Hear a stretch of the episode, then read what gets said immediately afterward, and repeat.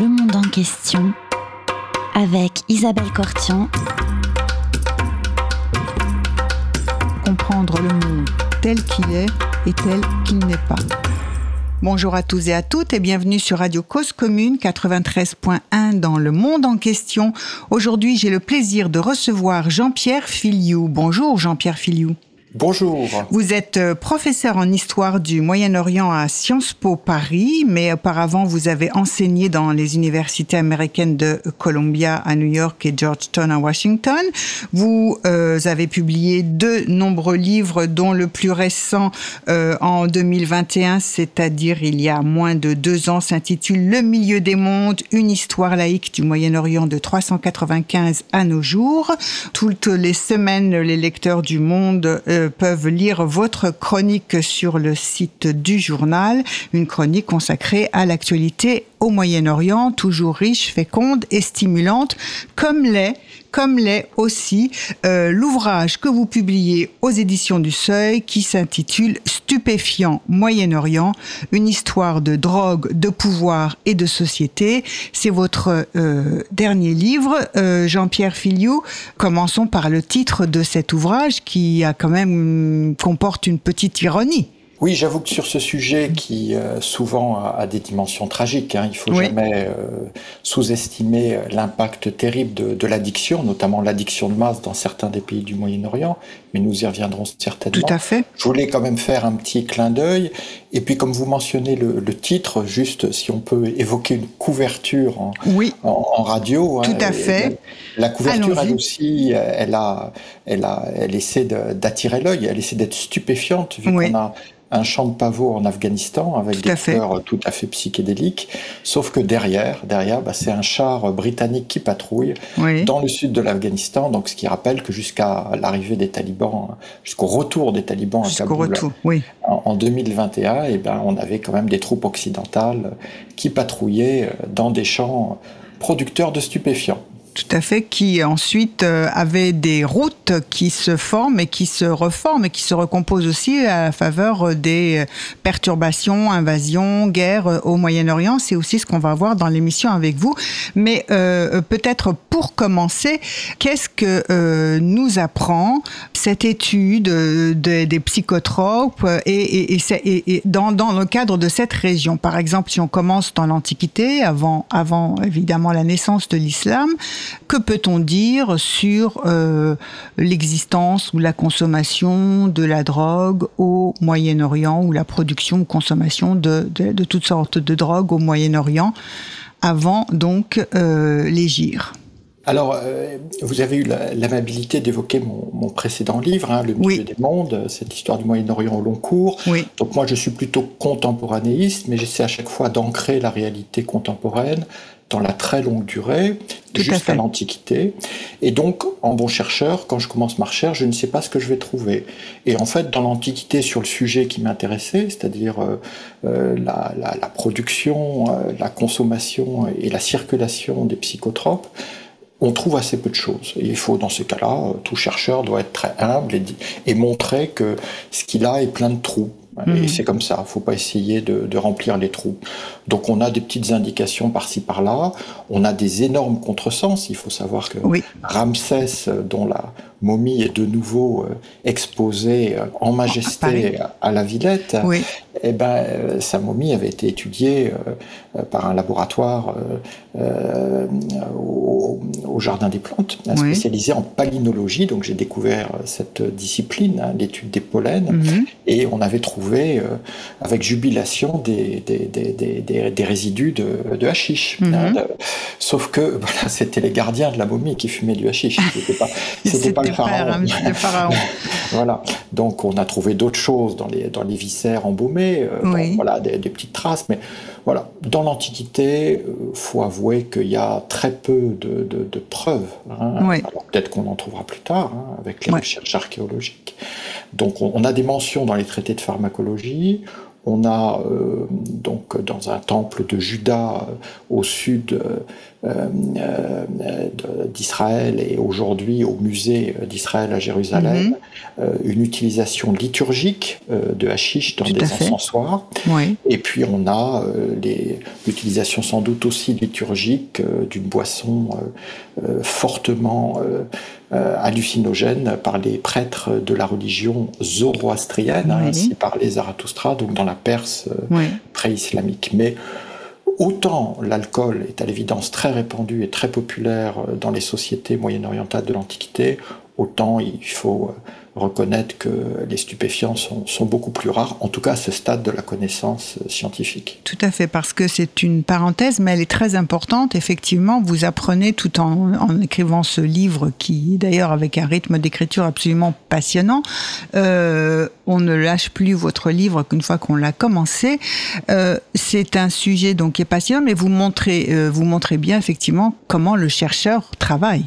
C'est-à-dire que en posant tous les éléments, ce dont on a connaissance et euh, ce que ce qu'on ne sait pas et qu'effectivement on va se garder de généraliser. Tout à fait. Moi, j'opère toujours ainsi. Je, mets, je mets tout sur la table, hein, et, y compris les limites de ce que je peux apporter, ce qui, je l'espère, n'en donne que plus de conviction à ce que je peux affirmer. Oui. Alors, euh, on a commencé par dire donc que euh, sur l'Antiquité, très peu euh, de choses, usage peut-être pharmacologique, usage liturgique, mais que se passe-t-il? Ensuite, avec l'arrivée de l'islam, mais est-ce que l'islam, la religion, le Coran, les hadiths vont prendre une position sur la drogue, comme ils peuvent, ou sur les psychotropes, comme on peut trouver une position sur l'alcool ou le vin? Eh bien, c'est ce que je décris comme les, silences du Coran, oui. Hein, euh, comme à, l'évidence, hein, ça c'est ma déduction. Il ne devait pas y avoir d'usage, en tout cas euh, large, euh, des stupéfiants à la Mecque ou à, à Médine du temps du prophète. Oui eh bien, on, euh, on, ne mentionne pas. En revanche, on mentionne l'alcool, hein, qui est progressivement euh, proscrit, du fait de la sacra, c'est-à-dire de l'ivresse qu'il suscite et qui trouble l'esprit euh, du fidèle. Et donc, c'est des siècles plus tard que le hashish va, émerger. Hein. On, parle vraiment de, de 5-6 siècles plus tard, Hein, où euh, le cannabis est diffusé à partir de l'Asie centrale, de l'Est de la Perse, et puis euh, donc à partir de là dans tout le, Moyen-Orient. Alors d'abord rappeler que la feuille de cannabis, elle, est consommée par voie orale, elle n'est pas encore fumée.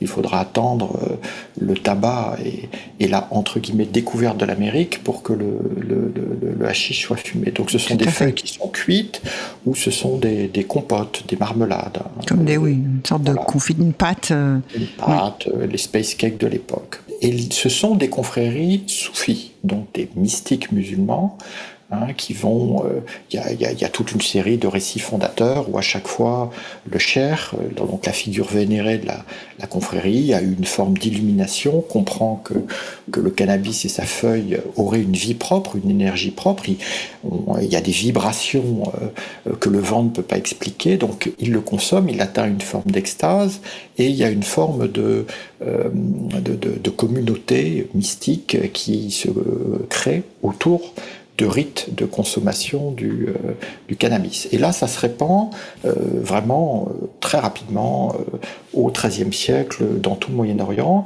Et donc c'était un peu long, mais le détour, voilà, parfois on est obligé de, de faire des détours de plusieurs siècles. À partir de ce moment-là, se pose la question, il y a des débats sur la licéité, donc le, le caractère halal, ou la prohibition, le caractère haram du, euh, du, cannabis. Et euh, ça a été une source formidable de documentation parce que, en fait, personne ne peut trancher. Et jusqu'à aujourd'hui, hein, dans l'islam, il n'y a pas de position claire. Donc, pour simplifier, il y, a, il y a, ceux qui disent, comme un, un ouléma égyptien que je mets en exergue du livre, tout à fait, oui. Voilà. Il est interdit d'interdire ce qui ne l'est pas. Oui. Voilà. C'était visiblement un ouléma très populaire, un enseignant très populaire parce qu'il enseignait sous influence à des étudiants qui étaient souvent eux aussi sous influence. Mhm. Donc il devait y avoir une sacrée ambiance dans ses cours au, XIIIe siècle. Hein, et, et, Pourtant, puis, ça fumait pas la moquette hein, à l'époque. Ah non, non, non, non, non ça, ça, ça, ne fumait pas. On était, on était, on était dans le, dans, dans, plutôt dans, dans, dans la mastication. On mâchait, exactement, la mastication.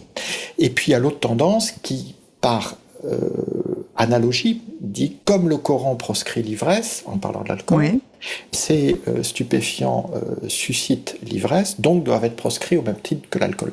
Mais on voit que c'est un raisonnement qui est un raisonnement à, deux voire trois niveaux, donc qui est un raisonnement qui peut être contesté.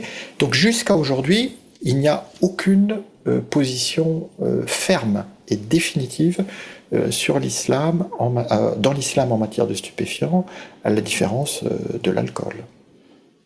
Ce qui aussi pourrait expliquer sur le terrain, alors effectivement, l'extrême diversité de la façon dont on peut étudier la question, la consommation ou la production de drogue au Moyen-Orient? Bah, pour le chercheur que je suis, ça a été une opportunité formidable, parce que ça veut dire que dès le Moyen Âge euh, islamique, euh, j'ai euh, tout un corpus en arabe de traités de droit islamique, de fiqh, qui, avec des thèses contrastées, hein, qui, et par ailleurs, et ça je l'ignorais, je l'ai découvert en cherchant, c'est ça le, le charme de, la recherche. Euh, de, on connaît la poésie euh, bachique Abu Nawas qui exalte l'alcool hein, dans les sociétés moyen-orientales du Moyen Âge, euh, mais j'ai découvert tout un pan de poésie cannabique qui exalte al-hadra, la verte, l'herbe. Hein, d'ailleurs, hashish signifie littéralement l'herbe en arabe. Donc, ça m'a donné des sources euh, euh, primaire euh, mhm. très, très, importante pour avancer dans mon, dans, dans, mon travail. Alors, si on essaye d'avancer, je dirais, dans, dans, dans l'histoire. que peut-on constater après le XIIIe siècle, donc, sur les, les, différents comportements, les différentes sociétés, le lien entre foi et euh, psychotrope, euh, par exemple. comment on se différencie les régions et comment effectivement cette, euh, ce Moyen-Orient, bah, c'est pas un tout uniforme, homogène, mais que les, les, les pratiques varient les pratiques varient, les controverses sont souvent euh, très, très vives, et puis il y a toujours cette tension hein, qui, qui, voilà, qui, qui, fait écho à l'actualité la plus immédiate entre les pulsions prohibitionnistes et euh, des dirigeants qui disent, bah, après tout, si on taxe cette ressource, c'est quand même euh, intéressant du point de vue fiscal. Hein. donc ce débat, il a pratiquement un millénaire. Hein. Donc, euh, et, parfois, il a été tranché en faveur de la légalisation, taxation, hein, quitte mhm. à ce qu'elle soit euh, et quitte à ce que ce soit euh, réversible.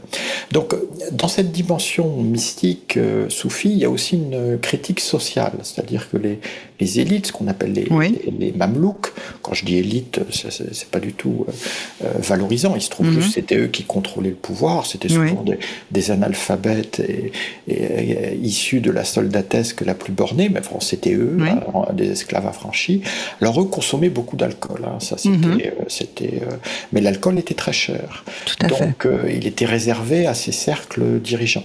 Donc dans la consommation d'une herbe, hashish, euh, qui elle, voilà, voilà, poussait, mais alors littéralement dans les parcs du Caire, mhm. euh, on avait aussi une critique sociale de la part d'une population arabe qui était privée du pouvoir, là aussi le parallèle est intéressant avec aujourd'hui, et, et, qui en valorisant le hashish, euh, critiquer les, dirigeants en place. Hein. Oui, c'était une façon, euh, de, une forme d'opposition.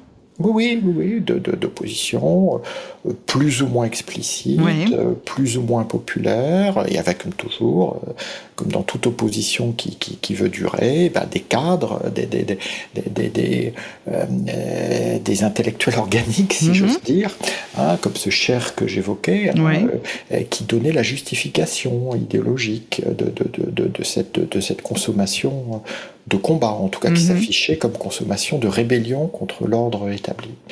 Et donc ça, c'est les Mamelouks, pour faire très simple, hein, ils vont disparaître euh, euh, au XVe siècle, alors que on a une puissance montante qui est celle des, des Ottomans.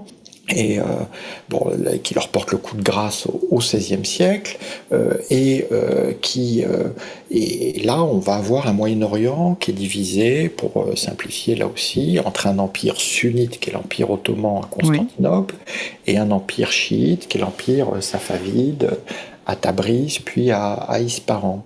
Et là, c'est très frappant, parce que c'est là où on voit à quel point le politique euh, est déterminant dans la consommation des stupéfiants.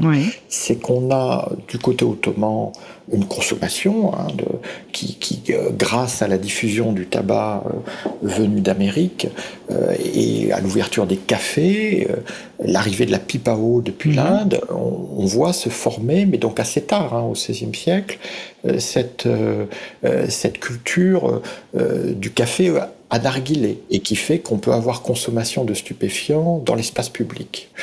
Mais pour simplifier là aussi, dans l'espace ottoman, il y a évidemment des problèmes d'addiction, euh, tout ça ne se fait pas sans, sans, trouble de santé publique, mais ça reste sous contrôle. Alors que dans l'espace perse, on voit très vite des problèmes d'addiction de masse. Hein, et là, on a le témoignage au XVIIe siècle de voyageurs français qui sont absolument effarés de voir leurs interlocuteurs perses euh, euh, ben, addicts, hein, c'est-à-dire mhm. ne pouvant traiter avec eux qu'après avoir consommé, euh, alors là, non pas par narguilé, mais des boulettes d'opium. Et donc là, là c'est l'opium qui prend le dessus en Perse, même s'il est consommé ailleurs au Moyen-Orient.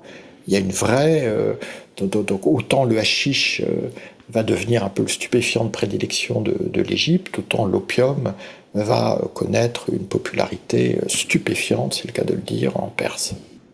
Oui, alors l'Empire euh, ottoman, donc vous avez expliqué qu'effectivement, avec l'ouverture des cafés, la consommation dans, dans l'espace public, et puis aussi le fait que peut-être aussi c'est facile, c'est plus facile euh, de mastiquer ou de fumer euh, que, que de boire du vin. C'est moins ostentatoire.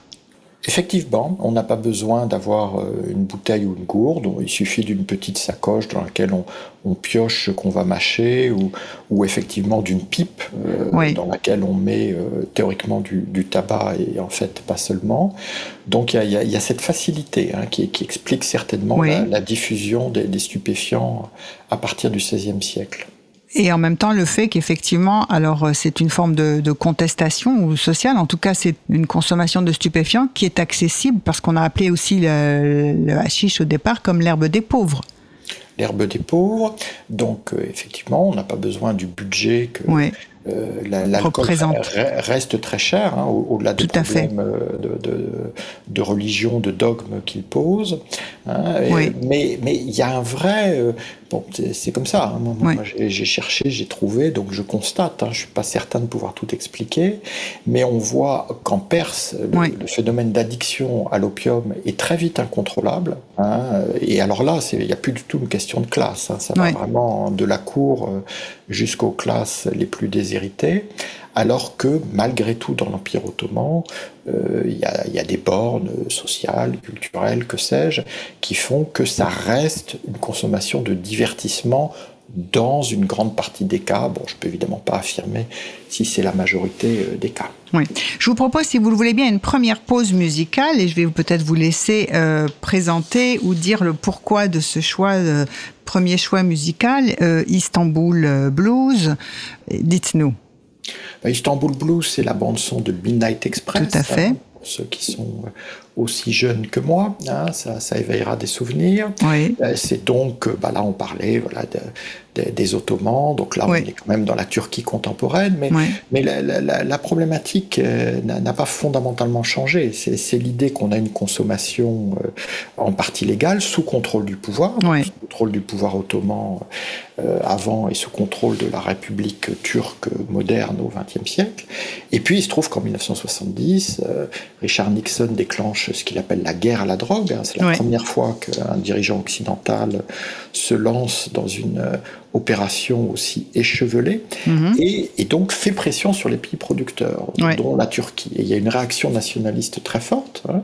et donc euh, ce, trafiquant américain, hein, Midnight Express, c'est une histoire vraie, mhm. euh, qui euh, a sur lui 2 kilos de hashish, va être présenté par les Turcs comme la preuve que les Occidentaux sont totalement hypocrites, vu qu'ils prônent la prohibition alors qu'ils envoient eux-mêmes des trafiquants, d'où le Istanbul Blues qui rappelle qu'il avait 2 kilos euh, dans ses chaussures. Et qu'il Tout à fait, qu'il se fait prendre au moment d'embarquer euh, dans l'avion euh, à l'aéroport d'Istanbul. Eh bien, nous écoutons Istanbul Blues.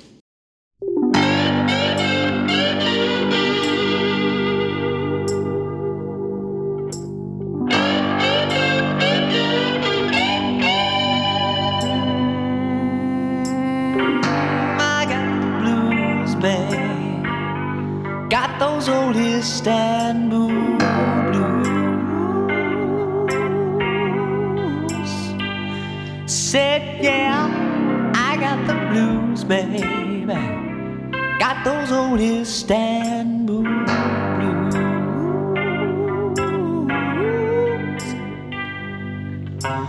Thirty years in Turkey, baby. Ain't got nothing left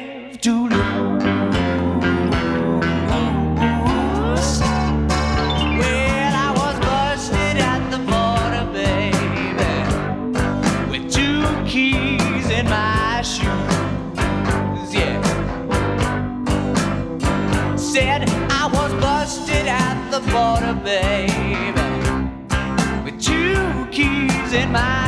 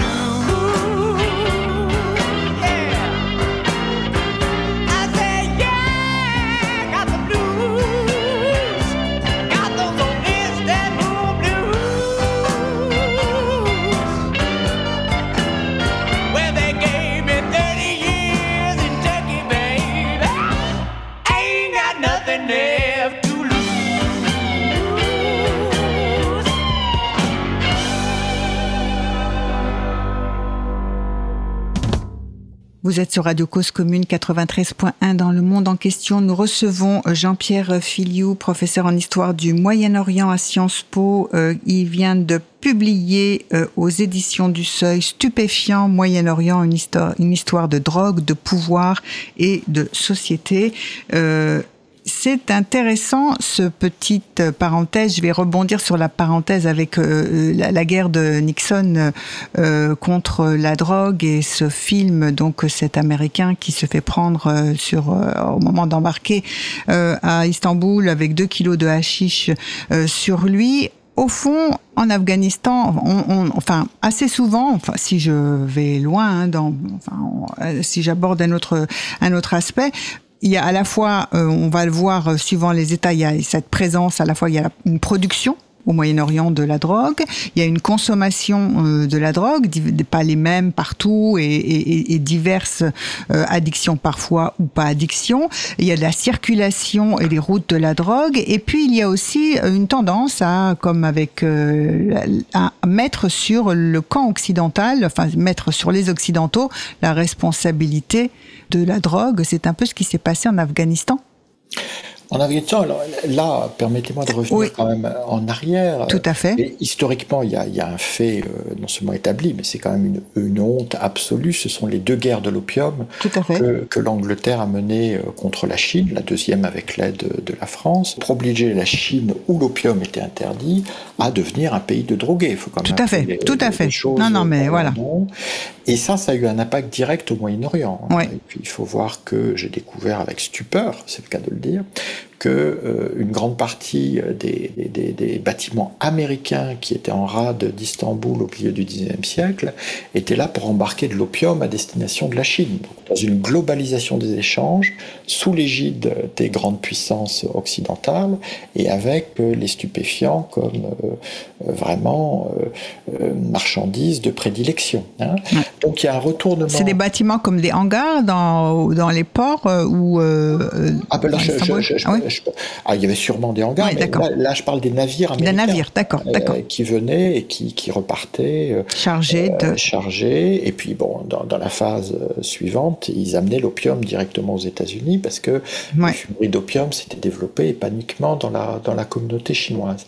Donc, il y a un retournement au début du XXe siècle avec les ligues de tempérance aux États-Unis qui euh, vont faire campagne pour la prohibition des stupéfiants.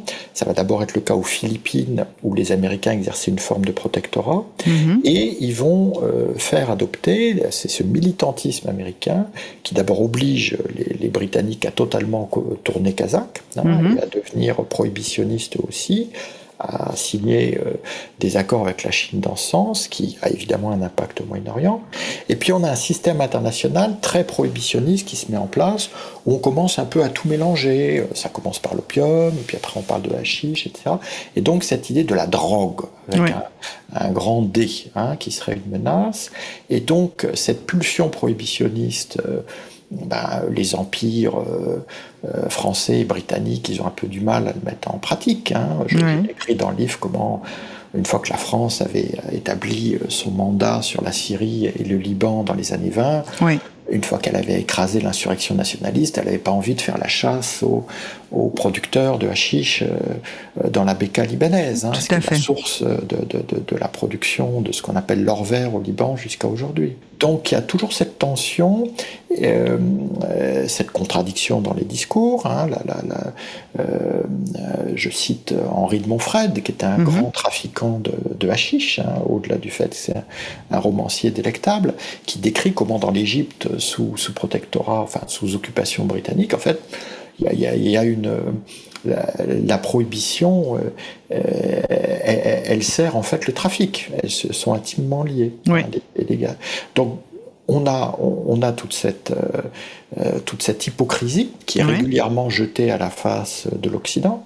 Puis on a, alors là, beaucoup plus aux États-Unis, il faut quand même le dire, qu'en Europe, cette idée que le problème est toujours extérieur, qu'il n'y a pas de problème de, de, de, consommation, il n'y a qu'un problème de production. Et d'exportation, oui. Et d'exportation. Et donc, très tôt, les Américains, avant d'accuser les Turcs et les autres, ils accusent les Français. C'est la fameuse French Connection donc la filière française, qui elle-même est basée sur le Moyen-Orient. En fait, mhm. les Français dans la filière française, de la French Connection, ce sont juste les chimistes. Mais la drogue vient, euh, euh, donc c'est de l'opium qui est transformé en héroïne, avec des chimistes marseillais ou corses, hein, euh, qui, mais cet opium, il vient du Moyen-Orient. Donc c'est toujours cette idée des, des Américains que le problème est extérieur et que si on frappe euh, les marchés de, production d'une façon ou d'une autre, et eh bien du coup on n'aura plus de, drogue aux États-Unis. Bon, ça fait quand même euh, euh, maintenant un demi-siècle qu'on sait que c'est totalement erroné. Hein. Alors, puisqu'on en était à, parler de l'Afghanistan, poursuivons parce que c'est intéressant. L'Afghanistan est un producteur, gros producteur de drogue, et le seul, euh, finalement, régime qui a tenté euh, d'interdire la production de drogue, ce sont les talibans lorsqu'ils arrivent au pouvoir en 2000. Oui, alors en fait, euh, euh, j'appelle ce chapitre une malédiction afghane. J'ai beaucoup de tendresse pour l'Afghanistan, les Afghanes et les Afghans, qui sont un peuple extraordinaire. on voit vraiment comment la descente aux enfers de ce pays euh, s'accompagne vraiment d'une progression exponentielle des, stupéfiants. Alors, faut jamais oublier qu'au début, il y a l'invasion soviétique. Oui, tout à fait. Même, 79. 79-89, une occupation épouvantable, hein, sans doute un million de morts sur 15 millions d'habitants. On a, du mal. Aucune catastrophe qui a frappé l'Afghanistan depuis ne peut égaler en horreur euh, ce qu'a infligé l'armée rouge à, ce pays, dont le moins qu'on puisse dire, c'est qu'il menaçait pas vraiment l'Union soviétique. Hein. Mmh. Donc, euh, sur, ce, sur ce, champ de ruines, les différentes milices, les, différents, les différentes factions vont développer le, la production et le trafic, donc la production de pavots, la transformation en héroïne et leur trafic via le Pakistan ou l'Iran. Et euh, à mesure que le conflit va s'aggraver, la production va augmenter, parce que le, le pavot euh, afghan a une très forte teneur en morphine, donc elle est très recherchée. Hein, et donc, euh, aujourd'hui, comme d'ailleurs depuis maintenant une vingtaine d'années, l'Afghanistan produit 90% de l'héroïne mondiale mhm. et a complètement supplanté ce qu'on appelle le, ce qu'on appelait le triangle d'or en, Indochine. Et donc euh, on a cette progression, et quand les, talibans prennent Kaboul en 96, au début ils sont relativement tolérants, comme toutes les milices, hein, ça rapporte quand même beaucoup d'argent. Mhm. Et puis en 2000, on a leur chef, le Mollah Omar, mhm. qui va édicter une fatwa, c'est une des très rares fatwas claires euh, dans sa prohibition radicale et absolue, et comme ce régime, hier comme aujourd'hui, a des tendances totalitaires, il va pouvoir, parce que c'est ça, quand on édicte une prohibition, encore faut-il pouvoir la mettre en pratique. Et les talibans ont cette capacité du fait de la brutalité absolue de leur système de coercition. Mm-hmm. Et donc ils y arrivent. Et donc, ça veut dire que dans l'Afghanistan de 2000-2001, euh, le seul opium qui est produit, ben, il est produit dans les zones anti-talibans, et généralement avec la complicité des États-Unis. Et quand les talibans sont renversés après le, 11 septembre, 2001, euh, ben, du fait de leur complicité avec Ben Laden, c'est d'ailleurs pour continuer de protéger Ben Laden qu'ils avaient essayé de, de, de, de s'accommoder l'Occident en proscrivant euh, euh, le pavot, mhm. euh, eh bien, la culture non seulement va repartir de plus belle, mais les Américains vont reconstruire l'Afghanistan sur une alliance avec les seigneurs de la guerre qui sont généralement les barons de la drogue. Donc on va mhm. avoir, alors là, bah, c'est la couverture du livre, mm, Tout à fait. Une, hypocrisie totale, hein, même s'il y a ici ou là des programmes d'éradication, la réalité du pouvoir afghan va être de plus en plus intimement liée euh, au narcotrafic, hein, qui est quelque chose qu'évidemment, dans la présentation de l'Afghanistan supposé libéral, éclairé, euh, c'était pas vraiment ça qu'on nous racontait. Non. Hein, et on disait, ah ben non, la drogue, c'est les méchants talibans. Bah, en pourcentage, là aussi j'ai cherché, les talibans euh, ne, représentaient pas grand-chose. C'était essentiellement le régime soutenu à bout de bras par l'Occident euh, à Kaboul qui était mouillé euh, mais jusqu'à la garde dans le trafic de stupéfiants. Alors là, ça nous ramène à, Nixon. Bon, là, euh, les Américains, ça leur importe assez peu, hein, d'ailleurs que ce soit George W. Bush ou Barack Obama, parce que cette héroïne, elle arrive en Europe, elle n'arrive mhm. pas aux États-Unis. Donc, la priorité. Ça, c'est un point important, effectivement. On voit où, se placent les, critiques tant que ça ne vient pas aux États-Unis. C'est pas un problème. C'est comme le terrorisme. Exactement, exactement. Et vous faites euh, très bien de, faire ce rapprochement parce que dans les politiques américaines, dans les perceptions américaines, dans les priorités américaines, il y a quand même un, voilà, un égoïsme sacré qu'on connaît dans les relations internationales, mais qui là est quand même d'une impudeur euh, totale. Donc euh, les Américains s'en accommodent et, euh, et, du coup le, le, la, le, le, système mis en place à Kaboul est de plus en plus factice, hein, mm-hmm. euh, vu que la réalité des réseaux de mobilisation et de financement est beaucoup plus liée au narcotrafic qu'à une forme de développement à l'occidental. Hein, d'où, d'où, à mon avis, hein, la rapidité pour le coup stupéfiante avec laquelle ce régime va s'effondrer pendant l'été 2021, permettant aux talibans, qui sans doute ont été surpris que ça aille aussi vite, de rentrer à Kaboul dès le mois d'août 2021. Oui. Alors ça, c'était, euh, si l'on regarde la question du côté afghan, si on, essaye de comprendre euh, ce qui se passe en Arabie saoudite. Oui, alors en Arabie saoudite, est-ce qu'il y a, quelle est la position officielle vis-à-vis de la drogue? Est-ce qu'on consomme la drogue? Est-ce qu'il y a une addiction de la société? Comment ça se passe, par exemple, par rapport à l'Iran? Oui, alors ce que j'ai essayé de montrer hein, euh, pour les deux théocraties euh, actuellement au pouvoir, que sont l'Iran pour la République islamique de type chiite et, l'Arabie saoudite hein, pour le royaume wahhabite de type sunnite, c'est que l'islamisme ne marche pas. Voilà, l'islamisme est, est, totalement en décalage avec son programme déclaré. Hein, donc, euh, voilà, faut, faut, savoir. Or, très souvent, le discours qu'on a euh, dans nos sociétés sur l'islamisme, ben, on va chercher euh, le traité de tel ou tel cher, la vidéo YouTube de tel ou tel ouléma, et on pense que ce qu'ils disent, c'est ce qui se passe. Et je prouve sur une question quand même fondamentale, hein, mhm. en termes d'ordre moral et de contrôle social, que ben, dans les deux cas, ces théocraties ont abdiqué face euh, à l'addiction d'une partie de leur société. Hein, et n'essayent même, même pas de, de, de, euh, de l'endiguer. Ils essaient de gérer plus ou moins. Donc euh, le parallèle est frappant. Bon, en, en, en, Iran, ça, ça, vient de loin. Mais, Tout à pour fait. dire l'ampleur de la, oui. oui, Mais, mais, pour dire l'ampleur de la faillite des ayatollahs, quand Khomeini prend le pouvoir en 1979, il y a un demi-million de toxicomanes en Iran. Aujourd'hui, il y en a sans doute 12 euh, fois plus. 6 hein, millions, 6 millions et demi euh, pour euh, une population de 80 millions d'habitants. C'est effrayant. Hein. Et donc, non seulement la République islamique n'a rien fait pour l'endiguer, mais... Elle a exécuté pendant longtemps elle a exécuté, elle continue d'exécuter. Continue d'exécuter, ben, effectivement, tous ceux qui sont, oui. Et très souvent, face à la contestation euh, femme, vie, liberté, qui, secoue l'Iran de manière avec un courage admirable depuis septembre dernier, euh, très souvent, euh, on colle une accusation de, trafic de, drogue, trafic aux opposants pour, pour les pendre. Hein, oui, ah oui ce sont des pendaisons euh, qui étaient publiques jusqu'à il y a peu, euh, et donc euh, souvent menées avec des grues, hein, mhm. pour vous donner une idée de, l'horreur de, de, ces crimes d'État. Hein, et, donc on, tue, on réprime, on n'arrête pas. C'est-à-dire qu'on on, voit la progression de la répression et, de la consommation. Hein. Mhm. Aujourd'hui, l'Iran est peut-être, c'est difficile il n'y a pas des, statistiques précises et comparables partout, le pays le plus addict du monde. Et donc on a en Arabie c'est un processus différent. En Arabie c'est assez récent.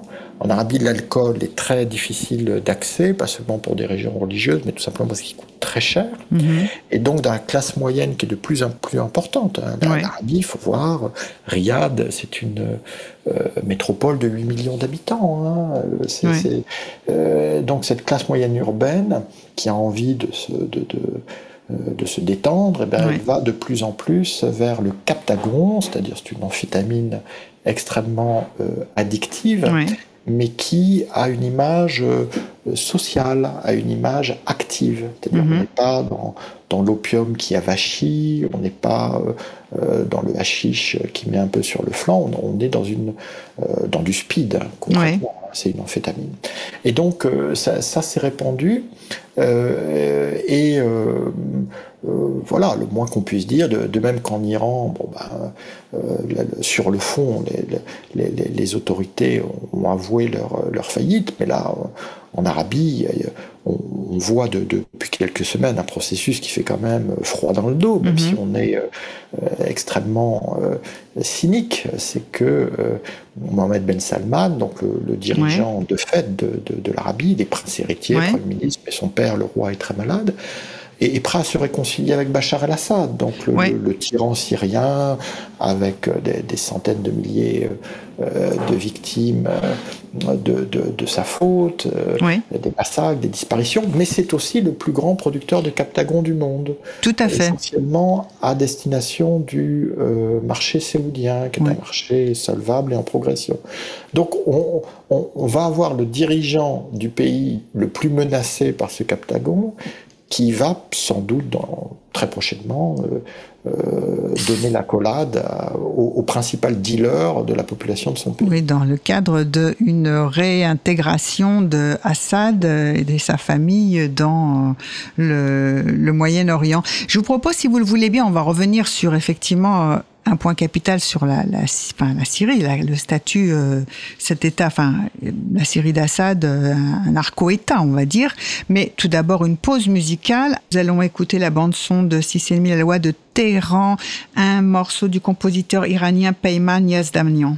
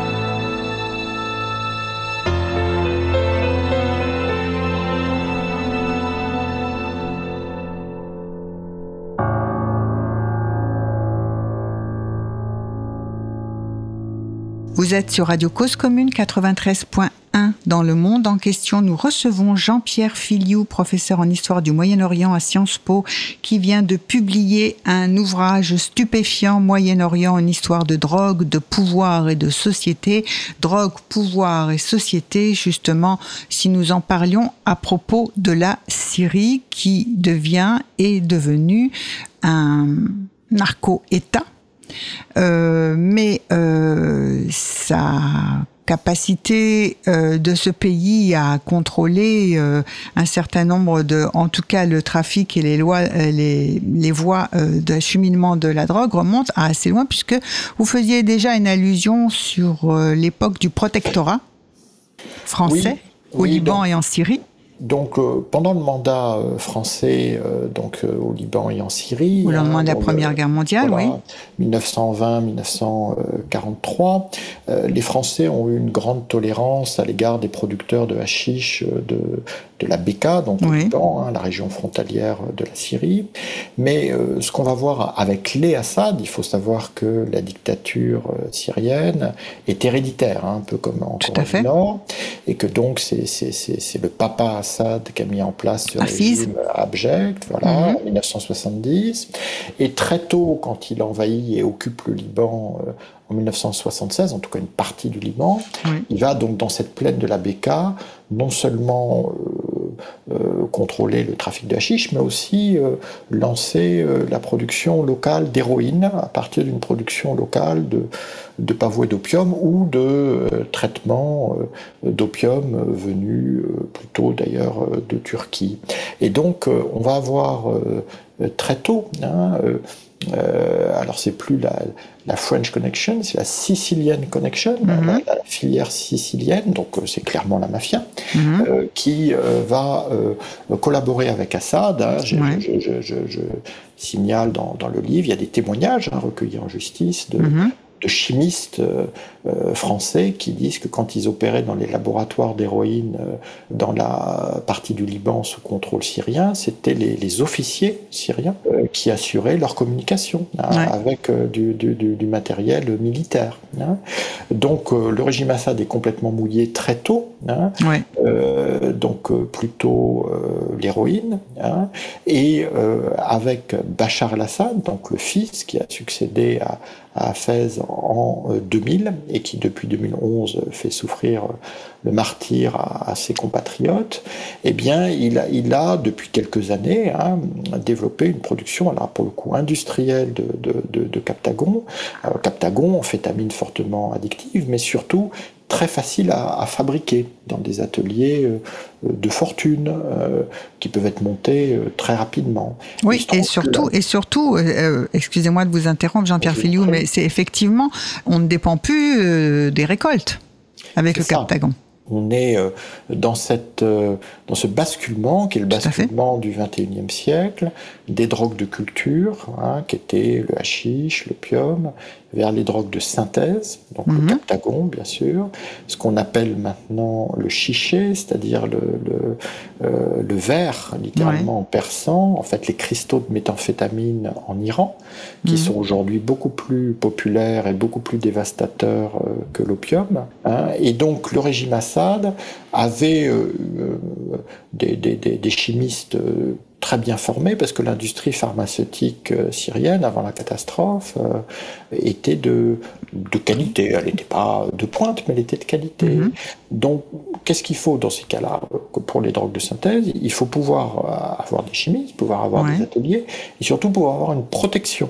Et là, bah, le, Bachar al-Assad a mobilisé son propre frère, Maher, qui est le dirigeant, le, général de la garde présidentielle, et, qui euh, donc assure la protection des ateliers et des convois de, stupéfiants. Donc soit vers le Liban, et après euh, ça repart euh, vers le Golfe, soit mhm. vers la Jordanie, qui, qui, est la, la voie d'accès terrestre à l'Arabie saoudite. Mhm. Donc on parle d'un commerce, alors il y a des chiffres, on parle de 5 milliards, 10 milliards, alors là quand on est à ces niveaux-là, que ce soit des dollars ou des euros, ça n'a plus grand sens de faire la distinction. Hein, en tout cas, c'est une ressource majeure en devise et ça permet effectivement au régime Assad de s'autonomiser des sanctions internationales qui ne frappent plus que la population euh, sous son contrôle. Oui, et c'est ce qu'on a donc, c'est comme ça qu'on arrive à, à, cette idée d'un narco-État, c'est-à-dire une famille en fait au pouvoir et qui euh, dont les principaux euh, bénéfices et revenus sont euh, issus de la drogue, du stupéfiant. Moi, je dirais euh, plutôt narco-régime. Narco-régime, un, un, des drames de la Syrie, c'est que les Assad ont détruit l'État euh, pour euh, accorder le, monopole de fait à leur régime, c'est-à-dire à, leur clan prédateur, hein, qui, qui, qui, ne cesse de s'enrichir pendant que les Syriens ne cessent de souffrir et de s'appauvrir. Alors, c'est intéressant cette euh, question sur l'État parce que dans le cadre de la construction de l'État, on peut passer aussi au cas tout à fait original du Yémen, dont vous parlez dans votre livre, et aussi euh, euh, autre autre problématique, c'est quel est le rapport entre drogue et faiblesse ou force de l'État? Et là aussi, on n'arrive pas du tout à dégager forcément une idée centrale. La faiblesse de l'État, bien sûr, peut favoriser le développement euh, du, du trafic et de la consommation, ben, on a effectivement des cas très contrastés euh, qui prouvent que, bon, comme toujours, hein, les doctrines, il, faut voir quelle est la capacité à les mettre en œuvre. Et comme je l'ai dit, l'islamisme contemporain euh, a enregistré une faillite euh, absolue, hein, un échec cinglant sur cette question. Alors qu'en revanche, quand on regarde Atatürk, hein, le fondateur de la Turquie moderne, au début du XXe siècle, après la Première Guerre mondiale, il va utiliser le levier euh, de la production légale d'opium. Il va ferrailler, parce qu'il faut jamais oublier hein, qu'il y a un marché légal de l'opium. La France est un producteur légal d'opium pour l'industrie pharmaceutique, Absolument. avec des quotas euh, qui sont définis par convention internationale. Et donc, euh, Atatürk va dégager des ressources en devises importantes pour construire un État. C'est ça aussi la différence entre État et régime. Donc lui, il ne le fait pas uniquement pour sa clique dirigeante, mais il le fait parce qu'il a un projet modernisateur, bon, hein, assez autoritaire hein, pour la Turquie, mais modernisateur. Et on voit qu'effectivement, ces ressources-là, euh, les, premiers souverains de, l'Afghanistan indépendant avaient aussi euh, cet espoir, même si on a vu dans quelles conditions ça s'est euh, effondré. Hein. donc, au Yémen, c'est frappant de voir que le. donc, faut, pour faire très simple, hein, il, y a, deux Yémen qui émergent après une guerre très longue. Donc il y a un Yémen du Sud qui, lui, est, lié au bloc communiste en 1967 et qui proscrit le cat, c'est-à-dire un, narcotique euh, mastiqué en société. Mm-hmm. Donc la, mastication n'est autorisée au sud que, que, le, que, le, que le jeudi, pour qu'on ait le vendredi jour de congé pour se remettre. Mhm. Alors qu'au nord, hein, euh, la République arabe du Yémen, qui émerge en 1970, euh, les oulémas, c'est ce qui prouve qu'on peut faire dire à l'islam ce qu'on veut, légitime la consommation du cat, qui va devenir, euh, après la réunification du Yémen, en 1990, une véritable plaie dans la société mhm. yéménite. Il faut voir qu'aujourd'hui, la plupart des, des, des, foyers euh, engloutissent 30, euh, 40, voire 50% de leurs revenus dans, dans le CAT euh, qui est consommé par les femmes aussi bien que par les hommes, mhm. même s'il y a deux fois plus d'hommes qui en consomment que les femmes. Donc là, on a vraiment un stupéfiant de, prédilection pour un pays qu'est le Yémen. Et aujourd'hui, dans ce pays dont on espère qu'il va sortir de la spirale de guerre dévastatrice, le seul point commun entre toutes les factions, c'est le CAT. Et les seuls moments d'accalmie sur les lignes de front, c'est quand les, belligérants euh, mastiquent euh, simultanément. simultanément. À des fois de mastiquer ensemble. Ce qui, ce qui provoque une trêve. Mais c'est quand même euh, effectivement un exemple tout à fait particulier de de, l'histoire du multi exactement. Et on voit comment euh, c'était l'unité de consensus national ou à défaut d'unité peut-être on dira un consensus national par le par le stupéfiant. Ça en fait un cas euh, tout à fait particulier dans l'histoire où on a vu effectivement à chaque fois qu'il fallait avoir une pensée assez différenciée pour essayer de, comprendre comment dans chaque pays, suivant, et c'est pas parce qu'on est en théocratie que les choses sont la même chose, ou, ou c'est pas parce qu'on est dans d'autres types de régimes. Enfin, il faut à chaque fois différencier. Est-ce que dans cette sorte de nouveau Moyen-Orient qui émerge progressivement actuellement, est-ce que la drogue joue un rôle important? Ah oui, bah on l'a vu, mais les stupéfiants, à partir du moment où, euh, un régime aussi abominable que celui des Assad peut non seulement euh, prospérer, parce il se porte très bien, les Assad, hein, grâce euh, aux stupéfiants, à partir du moment où, où, des théocraties avouent implicitement leur échec historique par rapport à leur société, aussi bien en Iran qu'en Arabie saoudite, à, fait effectivement, le dernier élément de consensus dans un Yémen éclaté et divisé, ben, ce, sont les narcotiques, mhm. et en tout cas un, stupéfiant spécifique qui est le 4. Mhm. On voit à quel point, et je ne me rendais pas compte, je l'avoue, hein, avant d'entreprendre de, cette recherche, à quel point euh, les stupéfiants occupent une place malheureusement privilégiée. Bon, notre émission euh, va toucher à sa fin. Jean-Pierre Filiou, je vous remercie de votre participation à notre émission. Je rappelle le titre de votre ouvrage Stupéfiant Moyen-Orient, mais on va se quitter. Je remercie Olivier en régie, notre directeur d'antenne. On va se quitter quand même avec une dernière pause musicale et cette fois nous allons entendre Imago, la mosquée. Quelques mots pour commenter ce morceau ben, ce morceau euh, voilà, est aujourd'hui euh, assez méconnu, c'est bien dommage. Donc euh, je vous remercie de le remettre à l'honneur parce que les paroles me paraissent assez acidulées. Alors écoutons, écoutons et merci encore de votre participation. À très bientôt pour une prochaine émission. Au revoir.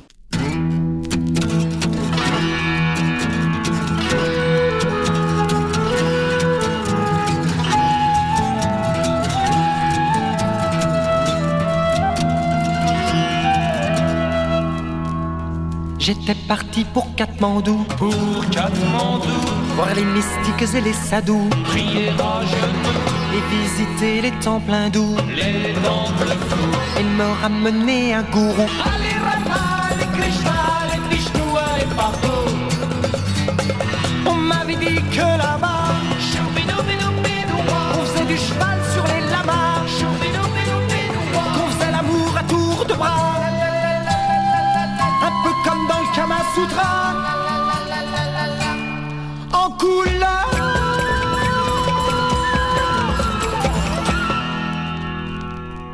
arrivé à Istanbul. Tout de suite, ils ont vu que j'étais cool. Ils m'ont fait fumer des loukoums. J'ai perdu la poule. J'ai fait un trip empoisonné. Oh y'a quel pied. Et j'ai rencontré Haïdé. Le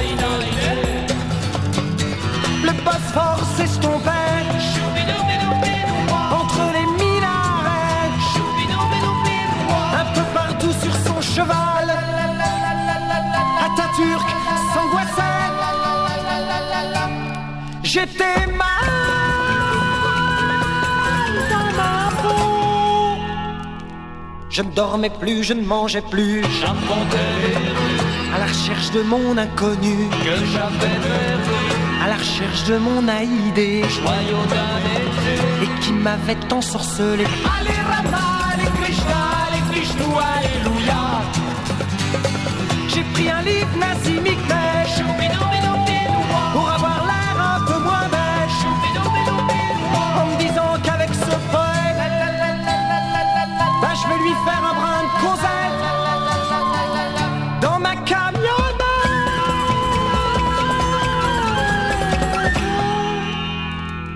Je l'ai retrouvée dans un snack bar.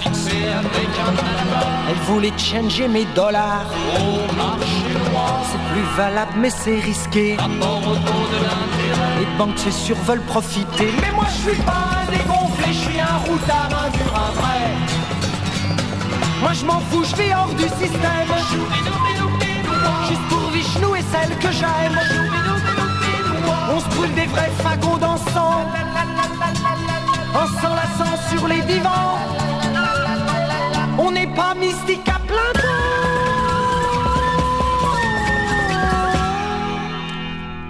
Je suis revenu rue de la Huchette. Et tous les soirs je fais la quête. J'ai mon pipeau, mes petites clochettes. Et mes baskets. Je suis malheureux et criblé d'être.